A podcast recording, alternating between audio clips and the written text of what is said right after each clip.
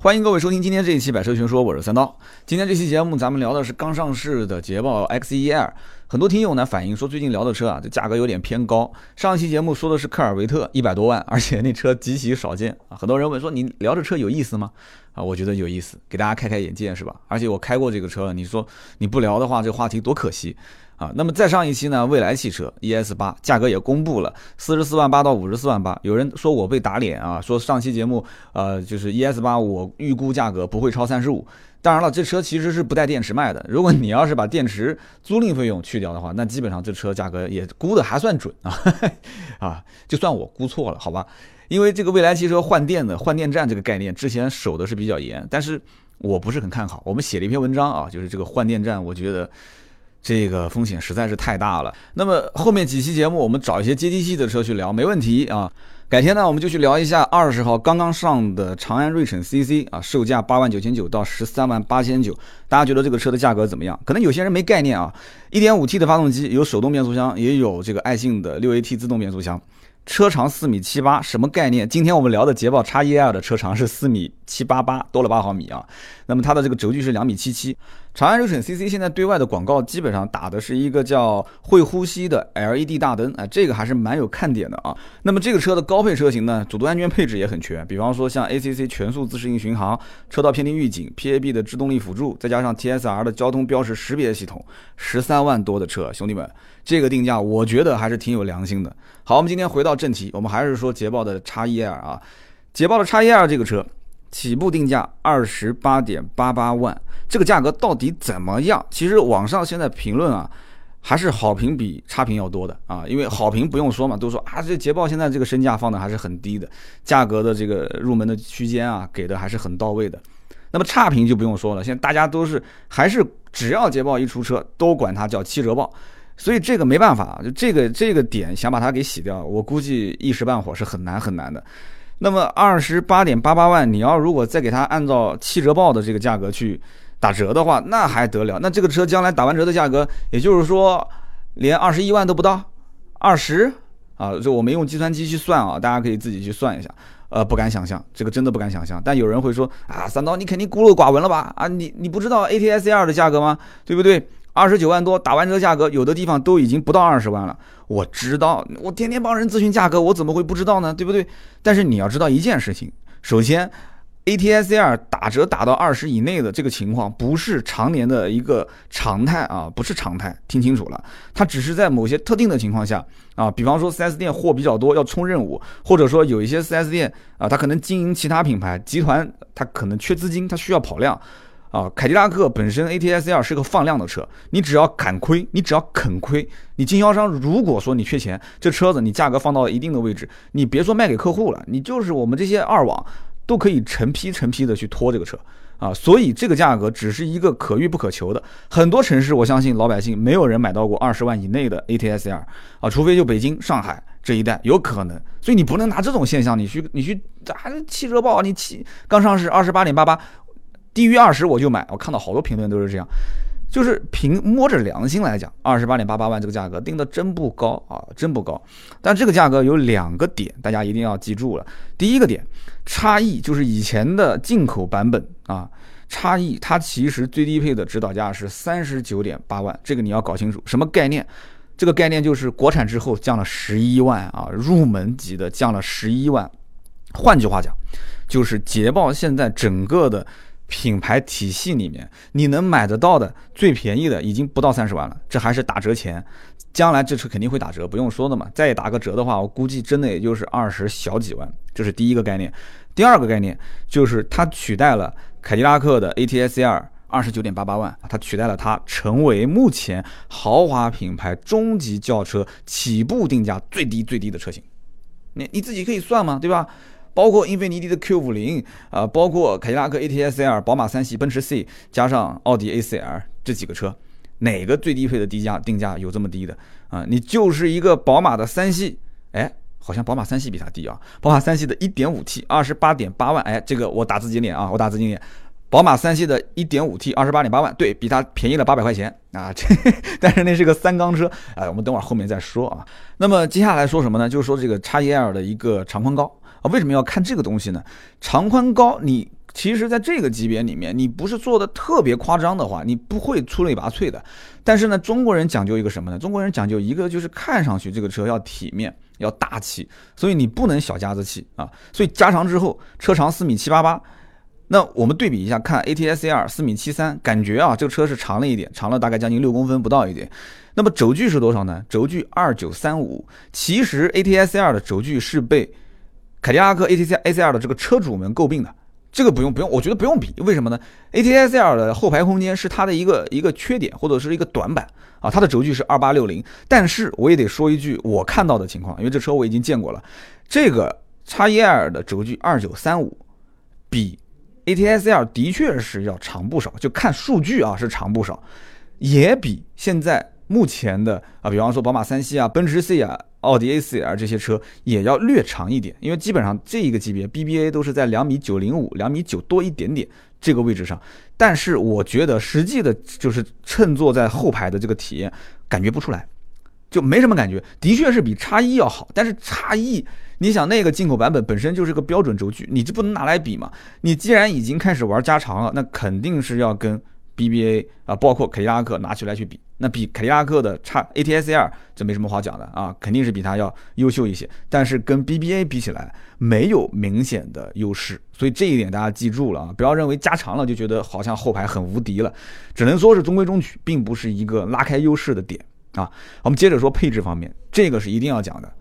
二十八点八八万，很多品牌其实是可以把价格拉得很低，但是呢，给一个乞丐啊，甚至是盖中盖的版本，就是什么配置都没有，你就买个壳，买个牌子啊，拿拿回去自己玩去吧啊。但是今天要讲的是叉一 L 的这个入门级的配置，其实是不低的，标配是不低的。但是等会儿我后面还是要说，这个是好事也是坏事啊，是好事也是坏事。其实叉一 L 的入门级配置并不低，而且这个配置你其实可以拿出来跟谁对比呢？就应该是跟凯迪拉克 ATS L 的最低配，对吧？二八 T 的技术型就是那个二十九点八八万，两个车差了一万块钱，差了一万块钱，还是凯迪拉克贵了一万块钱。但是有人讲是优惠幅度，你怎么不说？不要急，这个车也会优惠的，优惠完差多少钱，这个市场会给他一个公平公正的啊这个结果。那么我们今天就只是单纯从最低配入门级的叉一 L 和 A T L A T S L 两个车之间进行对比，我觉得这是有必要的，这绝对是有必要的。很多的一些车主一定是会去比这两个车，对不对？因为毕竟叉一 L 开出去跟那装啥是吗？你你懂的嘛，对不对？那么我们就要去看一看，装这只是给别人看的，那么自己掏出真金白银，那买的东西肯定得配置不能低。好。叉一 L 现在我们先说比 ATS L 多哪些东西，我们回过头来再说 ATS L 比叉一 L 的最低配多什么啊？我们一个一个看，叉一 L 比它多了什么？呃，首先就是电子手刹。那么 ATS L 现在目前还是脚刹，其实我觉得用不了多久，一定会改，一定会把它改掉啊。这个脚刹的事情，我也不知道为什么到现在为止还是用脚刹。可能有的人会留言讲说脚刹。三刀，你可能不知道，脚刹有各种优势。对我知道各种优势，但是现在当下豪华品牌是不是绝大多数主流用的都是电子手刹？好，这是一个，我们不不不展开啊，我们继续往下讲。多什么啊？叉一 L 多车道偏离预警、主动刹车、疲劳驾驶提醒，这三样东西都是属于主动安全的这个辅助系统，这个大家不可否认，是不是？这个东西如果从标配最入门开始配的话，就说明什么？说明这个品牌已经是下定决心，一定要从最低配啊，我要开始要干倒竞争对手，我要让这个车的性价比呢能显示出来。这个东西我觉得是很关键的。倒车雷达，哎，ATS-R 这个很多人都在骂，那这最低配的，怎么凯迪拉克 ATS-R 没有倒车雷达啊？这个很多人会说，好，叉一二给你补上，然后还多了一些什么呢？啊，还有一些像比方说上坡辅助系统、双天窗，哎，它的天窗很有意思，它不是一个大全景啊，它是前后两个，前面一个大天窗，后面一个小天窗，双天窗，后排可以调节前排，就是副驾驶啊，这个也很有意思。这个按按道理讲，这是个老板键，我不知道为什么 这个车型上面会加一个老板键啊。中控八寸大屏，这个是中国人很喜欢的啊。氙气大灯，对吧？ATS-R 最低配的那个版本还是一个卤素灯。还有呢，就是这个 LED 日间行车灯，这个东西呢，其实很多人还是很喜欢的。再加上一个大灯自清洗啊，以及全车一键升降式的车窗。凯迪拉克 ATS-R 的最低配是只能主驾驶一键升降，其他的都得要手动啊。然后呢，多了隔热玻璃，还有后视镜加热啊，包括内防眩目，再加上后排遮阳帘以及感应雨刷。这里面有些东西呢，我觉得可有可无啊，加了呢也无妨。但是呢，我一会儿要说，其实这里面可以去掉一些配置。那么 ATS-R 也不是说就完完全全配置上都不如它，ATS-R 也比它多了几样东西。最值钱的，首先波斯音响啊，很多人知道 ATS-R 一上车，波斯音响销售是必须得介绍的，对不对？这个叉 E R 上没有啊。那么其次是什么呢？车联网。哎，就这我觉得也很奇怪。这个年代，你这个车啊，定位还是一个豪华品牌中型车，这车联网怎么没普及呢？不应该啊，它多了什么呢？无钥匙进入，无钥匙进入，其实我觉得就是厂商最，我觉得最这个脑袋想不通的一件事情，就是你给了无钥匙启动，你竟然不给无钥匙进入，这个成本能增加多少呢？啊，据我看选配的这个价格，叉一二你要如果选无钥匙进入，好像还要花五六千块钱。它没配啊，它没配，但是 ATS-R 是有的，入门级无钥匙进入，无钥匙启动。那么 ATS-R 还多了一个腰部支撑，那很多人跑长途是挺喜欢的。那么还多了主动降噪啊，这个主动降噪呢，大家要自己去试一试，就是感觉两个车噪音是不是 ATS-R 比叉1 R 更低。那么还多了什么呢？零胎压行驶以及西部气囊这些东西都是 ATS-R 比啊这个叉1 R 要多的。好，那么听完我刚刚说的这个最入门、最低配的两款车的配置之间的差别。有没有人会觉得说啊？我觉得这个捷豹叉一 R 很好啊，就我是可以无脑买啊，没有问题。我相信应该不会有那么太多的人是直接无脑直接刷卡就买走的，就除非你真的是对捷豹叉一 R 特别喜欢，你看到这个车你眼睛就拔不出来了，就非捷豹不买。那这一类是属于发烧友，我们就不说了。但凡对品牌没有太多忠诚度的人，他一定会再好好的思考一下，对比一下。那么一旦要是跨境，凯迪拉克的品牌的 4S 店，那不用说，我们刚刚前面已经说了优惠幅度了啊，二十九万多的车子打完折下来，也就是在二十一二万，这就是一个现实啊，这就是一个现实，这是没有办法改变的一件事情。我只能说，捷豹来这个市场来的实在是太晚太晚，就叉 E L 这个车来的是太晚太晚。应该讲，这个车子如果早年在加长这件事情上，在国产这件事情上，如果能早那么个两三年想开一点，那一定不是现在目前这种状态啊！现在的整个的市场环境真的是，真的是跟以前完完全全不一样了。而且现在你要说想要在这个市场上要获得口碑、品牌和你的这个利润同时能收获，太难太难了啊！那么我们接着再说一说，如果真的要是看这个叉 E L 的这个车哪个配置最适合选，我直接给结论吧。结论就是刚刚讲的这一款，二十八点八八万哈，所以这就是我刚刚前面讲的，这是一件好事，可是也不是一件啊，不见得是一件好事。为什么？随便比一比就看到了，二十八点八八万，你再往上一个配置就贵了三万四，到了三十二点二八万的豪华，三万四对于买这个车型的人来讲的话，我太了解了，我自己开的就是奔驰 C，我当时也是从三十二万多到三十五万多，两个配置之间有一点点纠结，三万多块钱，说多不多，说少不少。啊，你要如果摊到说按揭，那每个月可能也就差那么一千块钱吧，对不对？那如果说一次性付款，那也就是三万多块钱的差距。但是有很多人就冲着这三万多，他可能就放弃了啊，他就不买上面一个配置，就买最低配，甚至于最低配他想了想，好像性价比也不是特别高，他可能就掉头去买其他的车了。这就是一件很麻烦的事情。所以我觉得很多的一些豪华品牌前三档配置或者前两档配置是一定一定要慎重的定价。但是这个车型叉一 L 在定价方面，我觉得出了一点点小问题，三点四万的差价，就一下子让第二档和第一档之间差距拉得太大。我觉得两万五是一个上限，不能再多了啊！两万五到三万之间不能超三万。那么三万四换来什么东西呢？运动型方向盘、座椅带缝线、金属迎宾踏板、车内氛围灯，这都是什么东西啊？我都我真不知道这个就定配置和定价的人在想什么。中国老百姓对于三万四，你如果给我换来的是一些我无法改装的主动安全配置，那那没话讲，真的没话讲，啊，我肯定是会要的。你哪怕就是把这个大灯，你给我换成什么 LED 大灯啊，再给我换成一些呃这个轮毂大轮毂啊，这些我还是愿意的。运动型方向盘，这运动在哪儿啊？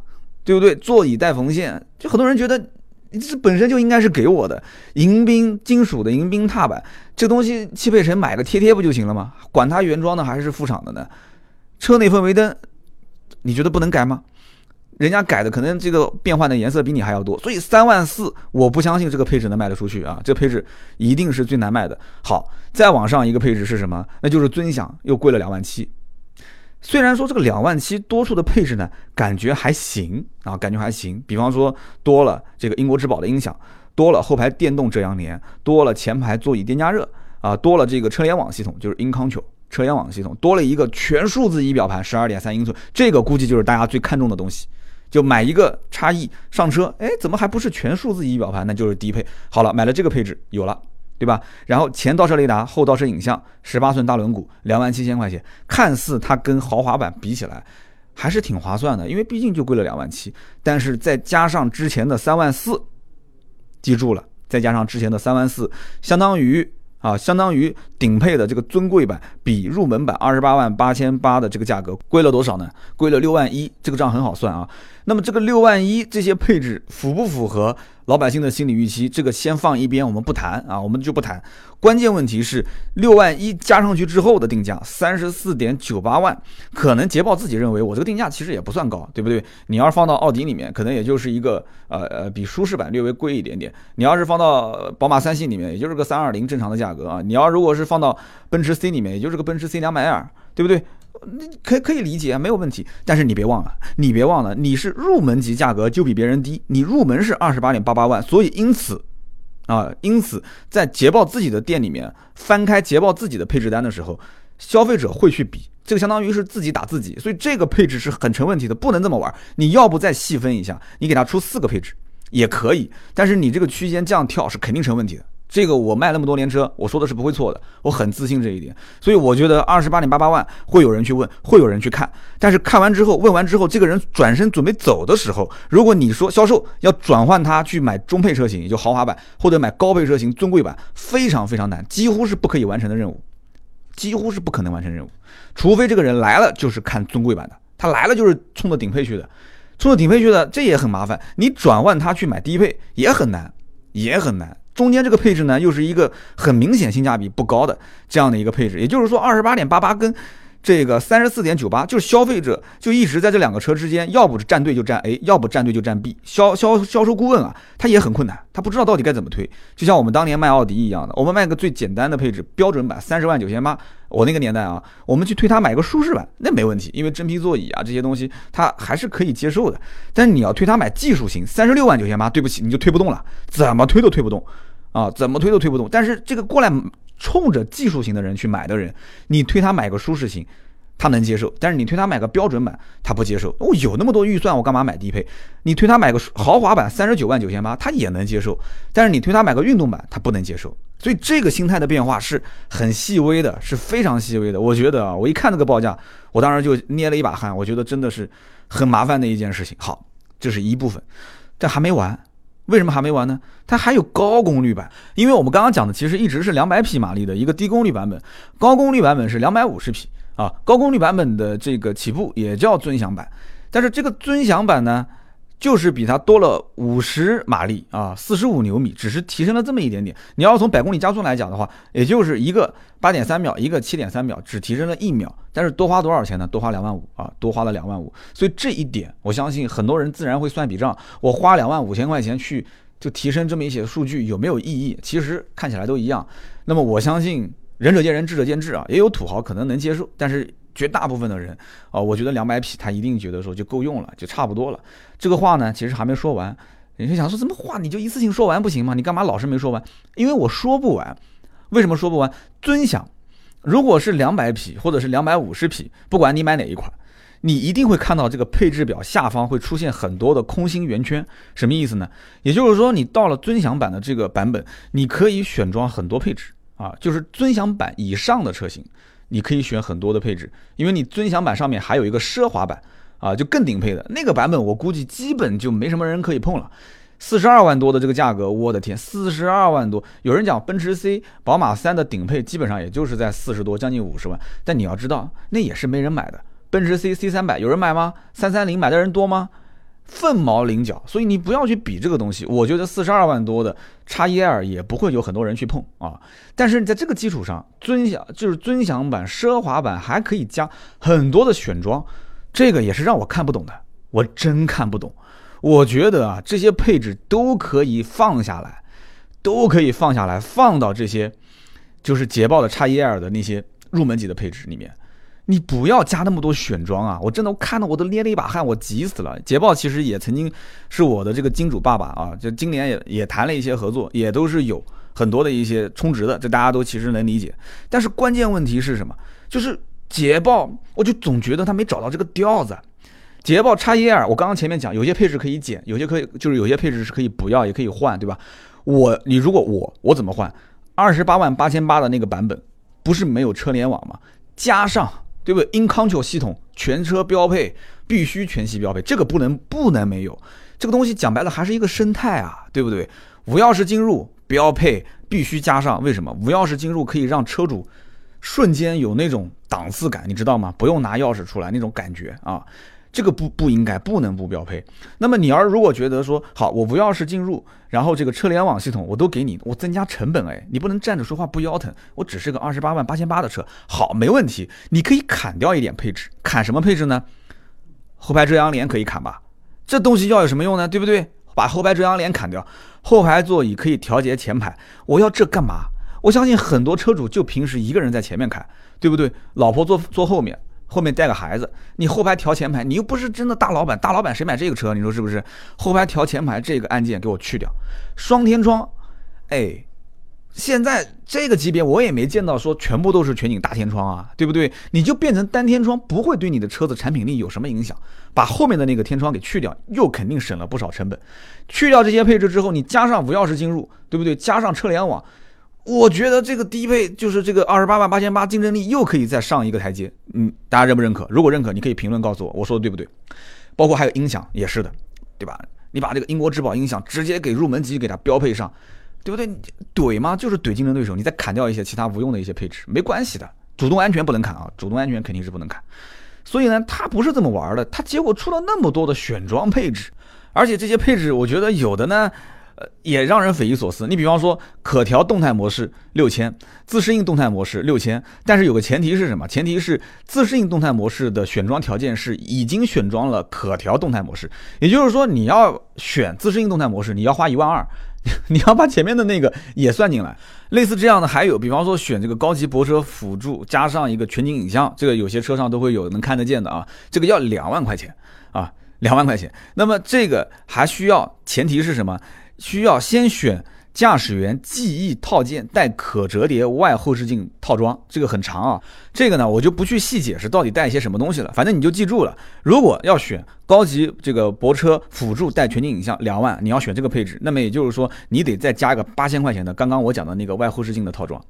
所以都是这个一个 A 加 B 叠加式的选装，这个会让人其实心理上的状态不是很好，你懂我意思吗？销售。在跟客户聊的时候，动不动，呃，先生不好意思，选这个你要选那个啊，先生不好意思，选这个你要选那个，那这个到最后人家就会直接把东西往桌上一扔，我不选，不选了，不选了，甚至于啊，这不买，不买，不买了，这个我觉得很容易出现这种这种状况，不可以的，不能这么玩，A B C D E，以前我见过。啊，奥迪也有这样的，宝马也有，奔驰当时也有，就是选 A 必须选 B。但你要知道，其实现在真正以个性化定制去买车的人越来越少。那我不知道以后会不会越来越多。但是现在基本上厂家是，首先就是标配配置比较高，其次他会去分析之前的客户的一个心理状态，他会打造出一两款相对比较爆款的车型，不能是一款，一定是一两款。那么这样的话，它在市场上才会有一定的竞争力。所以这个选装，我觉得。真的这个看不太懂，看不太懂。好，我们继续往下聊啊。那么在动力上，我们刚刚前面提到了，低功率是两百匹，高功率是两百五十匹。看起来呢，好像说，哎呀，这个低功率版本不行哎。凯迪拉克，你看 ATS-R 两百七十九匹，比它高出七十九匹，什么概念？比它高了将近百分之三十多的动力。哎呀，这个这个不行不行。那你你不能这么看啊，不能这么看。这句话我一定要解释，就是说在动力方面，二点零 T 输出两百匹已经不算。不算差啊，已经不算差，而且你可以看一看，这车本身是一个全车百分之七十五铝合金的材质，它是一个轻量化的一个车身，这个我相信很多人了解捷豹都知道。那么因此就可以当做是什么？它是脱了衣服穿个裤衩在路路上跑啊，脱了衣服穿个裤衩在路上跑，这个人跑的本身也不算慢。那么这个我觉得动力方面你不会认为它是一个小马拉大车，这是不可能的事情啊。你同级别你不能看 ATS-L 这么激进的啊一个车型。奥迪的 2.0T 低功率190匹，高功率两百五十二匹，差不多啊，对吧？跟叉一 L、宝马三系，这是以运动著称的啊，但现在做的也是越来越平均了啊，越来越平均。二点零 T 低功率一百八十四匹啊，高功率也就是二百五十二匹，高功率的版本就是宝马三三零啊。那么奥迪还有一点四 T 一百五十匹呢，对不对？宝马三系也有一点五 T 一百三十六匹啊，这些都是也就在一百五十匹以下的。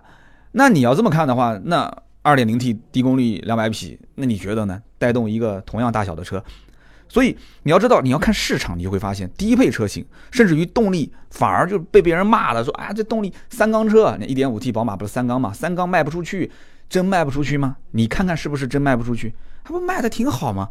对不对？奔驰它不也有一百五十六匹的一点六 T 吗？那说到这个地方，估计有人要笑了啊，对，就是我开的。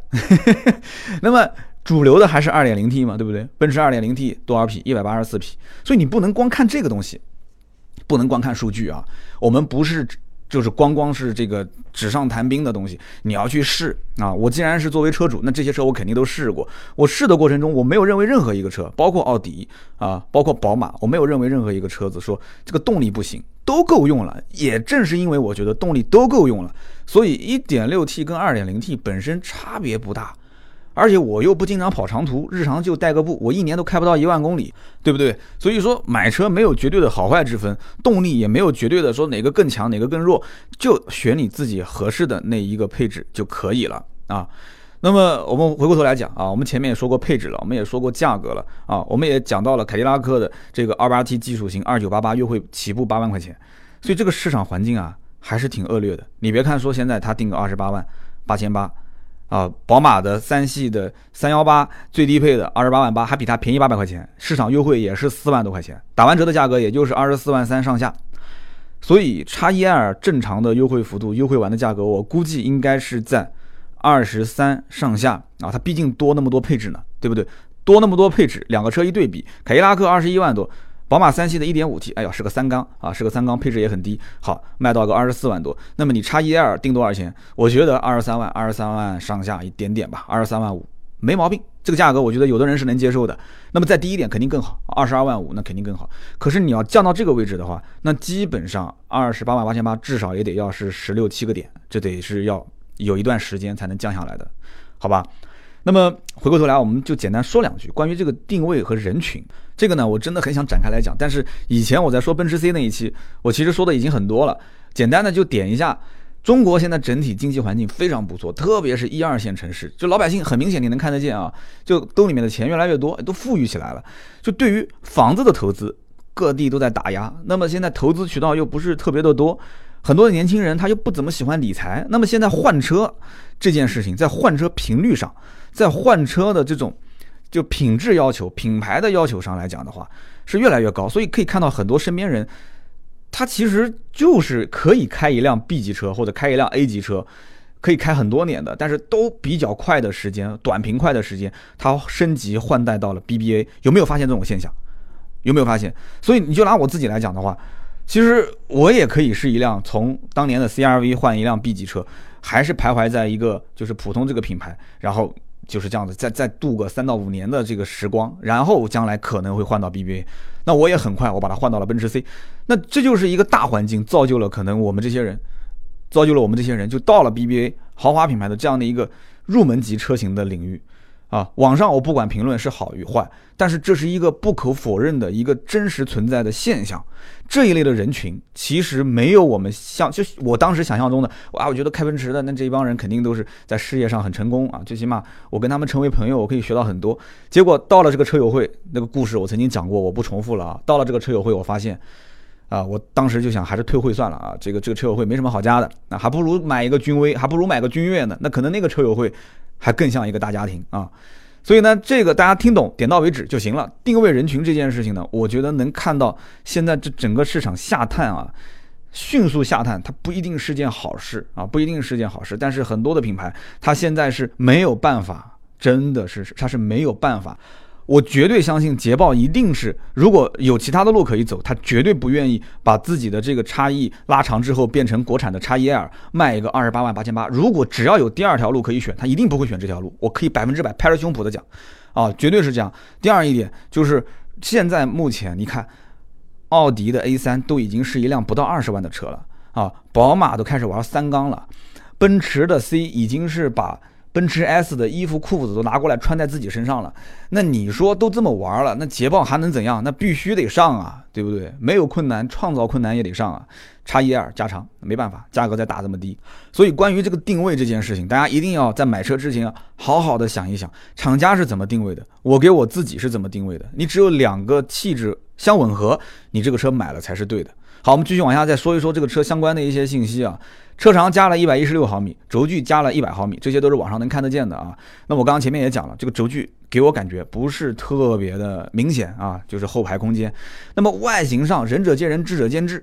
但是有一点，我觉得啊，捷豹在外形上走的还是比较低调的路线，它不像以前的那种老捷豹，就给人感觉老远一看，哇，这车跟别的车在车流里面感觉不一样。这个车停在路边啊，我觉得可能很多人走过去不太会回头去看一眼。就我觉得捷豹其实现在销量不太能起来，因为之前 XFL 也是走这样的一个路线，，XE 也走这个路线，它销量没太起色啊，没太大起色的原因是什么？我我觉得有两点，第一个就是外观，第一个就是外观，外观方面走复古风不一定是件坏事啊，我觉得捷豹对于它来讲走复古风不一定是件坏事。第二个就是它如果要走运动风，可以走的再纯粹一点。不用担心，捷豹本身这个品牌就代表着设计和有一点点夸张的元素在里面。我觉得在设计方面有一点保守了，这一代产品真的有点保守。而且你可以看，F Pace 其实就已经是吃了一个大亏。我之前聊 F Pace 的时候我就说过这件事情。F Pace 外形就这么，我觉得这么好的一个发动机，3.0T 的那个激增发动机那么好，排气声浪哇，觉得真的很不错。定价其实后期加上打折也还行，吃在外形上这个亏啊，还吃在内饰上。哎，叉 E L 也好，叉 F L 也好，包括 F Pace，你想一想，你给它整的再豪华一点，哎，不就是各个按键给它加点镀铬嘛？不就是给它做一点点布灵布灵的感觉吗？不就是加一点真皮加缝线吗？能贵多少钱？能贵多少钱？我就就想不通这件事情，我真想不通，对不对？你把车卖出去了，今后保养维修你都能赚回来，你就咬这个死理干什么呢？我就想不通这一点，对不对？给他整豪华，家里面不是有典范吗？不是有路虎吗？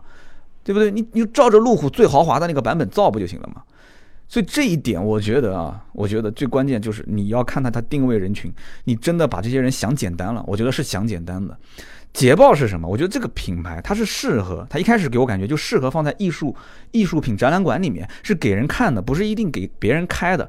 很多人其实还是很担心一件事情，就捷豹，捷豹这个车子啊，铝合金车身是不是以后装了撞了以后不好修？那么多开捷豹的车，我也没见哪个说撞完之后就把车给卖了，这不还不正常修吗？对不对？二一个，有的人担心说以后是不是会被宰啊？就保养起来也很麻烦。就一个二点零排量的车，它麻烦能麻烦到什么程度呢？我就想不通了这件事情，对不对？二点零 T 再麻烦了，它就是个二点零 T 的车，能贵到它就贵上天，能贵到多少钱？啊，销量如果越来越大，甚至于很多人如果不在 4S 店保，在外面保不了吗？你觉得？当然能保养了。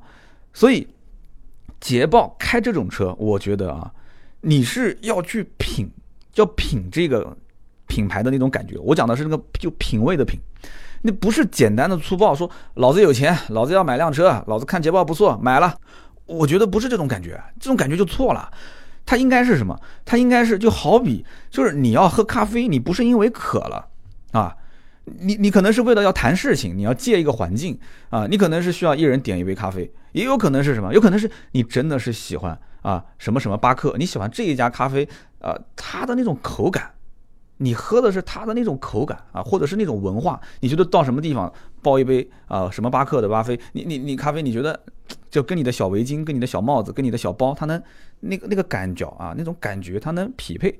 你买的是这个，所以我觉得捷豹其实它真的它有其他的路可以选，它一定不愿意走这一步。叉一 L 起步定价二十八万八千八，它一定不愿意啊。差异就是以前进口版本的那一代刚上的时候，当时跟我这边也是有合作啊。我们当时在合作的过程当中，我参加了他们的试驾，甚至从上海开了一辆车到南京，我也试了好几天。我当时就评价这个车真的是很好开，真的是很好开。我刚前面已经形容了铝合金车身这样的一个材质，就感觉像跑步穿了一条裤衩，真的很舒服，很轻盈，油门很贼，就那种脚感你自己去把握。转向也很精准，再加上它这个 ZF 八速的这个变速箱，升档换挡也很积极，就只是唯一就给人感觉这个悬挂它可能是它希望让你感觉就更舒适一些，就不敢绷得太紧。要不然这车我觉得在路上应该是不会怂，宝马三系或者是像 A T S R，就像这种经常搞事情的车啊，应该是不会怂。关于这个车，而且关于捷豹家里面现在新上的一些车，很多人其实还关心就是这个新的发动机。这个新的发动机呢，这英文名字也不太好读，我就不读了。大家其实知道的也都知道，这个新发动机其实在中国产，这是之前很早很早就网上大家都知道百分之百。一四年捷豹在英国其实就已经建工厂，一五年就投产了啊，就是。要摆脱之前福特的这个发动机，就之前在国外英国当地他就已经开始造了，一五年，你想就一七年就已经两年前的事情了。那么随后中国这个工厂在常熟嘛，就是开工这件事情，很多人也都很清楚，这个发动机是不是真正摆脱了福特的啊那个 EcoBoost 的那款发动机二点零 T，网上有很多文章，基本上啊基本上给出的结论，我只说结论啊，结论是什么？就是是在那个发动机的基础上去增强的。啊，比方说这个陶瓷滚珠轴承啊，提高涡轮的承受能力；比方说增加了电磁可变气门生成技术，对不对？就这些东西你能看得到的，就这个是改进过的。那么具体好不好，这个需要市场，需要老百姓，需要那么多辆车去检验。我们先不下结论，但是从技术上来看，它是改进过的，这一点我觉得是可以认可的，对吧？相关性的一些技术性的点我们就不说了，就因为这个文章讲起来就太枯燥了。那么好，我们最后呢做个小小的总结啊，在当下 BBA 的车就是做的越来越。啊，平均化就是性能各方面越来越平均化的时候，其实市场上老百姓是需要有一些激进分子的。啊，凯迪拉克其实在定价上，在整个车辆的调教和操控上，它走的是比较激进的路线。A T S R 虽然价格让那么多，但是其实它是得到了市场的一定的回报的。啊，它的保有量是仅次于 BBA 的，所以捷豹可以再放开一点点。我个人觉得，在造车方面可以再放开一点，在调教方面也可以再放开一点。另外，就是我要说到的下面一个最重要、最重要的话题，我觉得很多人其实心目当中对于捷豹的这个调性，还是定在 F Type 这样的一个运动型的神车上，对于捷豹的这个品牌的调性，还是定在 XJR 的这样的一个旗舰型轿车上，它不应该走这种低价路线，真的。这这是现在你要知道，往高的这种高端上去冲刺，这种是很多品牌梦寐以求的这种定位，啊，你你只有巩固了这个市场，这个能量蓄到一定程度，你像 BBA，它才会去释放低端市场，而不是说高端没有蓄能，低端就开始释放，这是会严重伤害自己品牌的，啊，捷豹跟路虎一定要分家。这是我今天在节目里面我想说很久很久的一句话了。捷豹跟路虎的 4S 店一定一定要分家。路虎就像一个这种就是就是腰腰大就是膀大腰粗的那种老公，好吃的好喝的在家里面都得供着他。捷豹就像一个打扮精致的小媳妇儿，就天天就在那个展厅的侧面不起眼的位置，哎呀，就就在展厅里面就能有人看他一眼就不错了。那买路虎的就大金链子大金表，那么多人都去前簇后拥的，甚至还要加价。所以我觉得，所以我觉得，叉 E L 也好，叉 F L 其实不是一款，就是不是一款不好的产品，是一款不错的，定价各方面我觉得都还行，但就是这个玩法上是有问题的。领导层既然已经下了这么大的狠心要扭转市场，定我觉得定价是没有问题的，很良心啊。但是为什么就不能，就像我前面有一期节目讲的，就不能玩出一些花样？比方说，就像别克的那种玩法，艾文利版本。哎，艾文利是一种现象，我跟你说，真的，将来我绝对看好，二零一八年一定会有人这么玩。艾文利是一种现象，你给哎，你想叉耶尔，你如果将来都是买二十八点八八万最低配的，这怎么办啊？如果你出一个就类似于像捷豹的艾文尼版，哎，对不对？艾文尼版就这个版本啊，你捷豹 4S 店本身人就不多，你给他提供一个 VIP 服务啊，服务休息区。你解决很多人关于保养维修价格的问题，给它透明化，对不对？二十四小时 VIP 直通车的这个服务热线，啊，甚至提供很多的上门的这些服务，打通它，让它开在路上专属配色、专属的标识，这些东西我跟你说啊，看捷豹的客户都很在意，绝对绝对对他们的胃口。那么好，以上的这这个内容呢，就是今天节目所有内容啊。我相信很多人也看出来了啊。我呢，其实有点着急的啊，真的有点着急的。我觉得捷豹在中国不是这样的一个存在，它可以做得更好。中国这个汽车市场，老百姓的消费是越来越理性了啊。汽车市场，汽车厂家也很清楚啊，这个市场浑水摸鱼的产品是不可能再出现了。产品本身质量要过硬，品质要好，口碑很关键，互联网的时代。那么至于说能不能有更多的溢价能力，那这个就需要品牌多年来去去口碑的积累了啊。那么后期呢，我们改天有机会，我们再聊一聊那个刚上市的新车长安的瑞骋 CC 啊。它虽然只是一个十来万级别的一个一个中型车，但是它同样也是面临这样的一个竞争环境，对不对？自主品牌要面对的竞争对手，产品性价比同样不俗啊，兄弟们！合资品牌的 A 级车也在不停的降价，阻击自主品牌；合资品牌的 B 级车的价格也是一降再降。好，今后有机会呢，我们就拿出这个长安睿骋的 CC，跟大家也去分析分析啊，就是这款车的竞争力到底在什么地方，好不好？好的，我们今天这期节目呢就聊到这里，谢谢各位的陪伴，感谢各位老铁啊，听到最后真的都是老铁。今天节目也有四十多分钟了啊。大家呢，对于这期节目到底有什么样的看法，也可以在节目下方留言评论。也希望大家帮我点个赞、转发一下，对我的支持啊，谢谢。那么更多的原创内容，可以关注我们的微信订阅号“百车全说”。咱们下期接着聊，拜拜。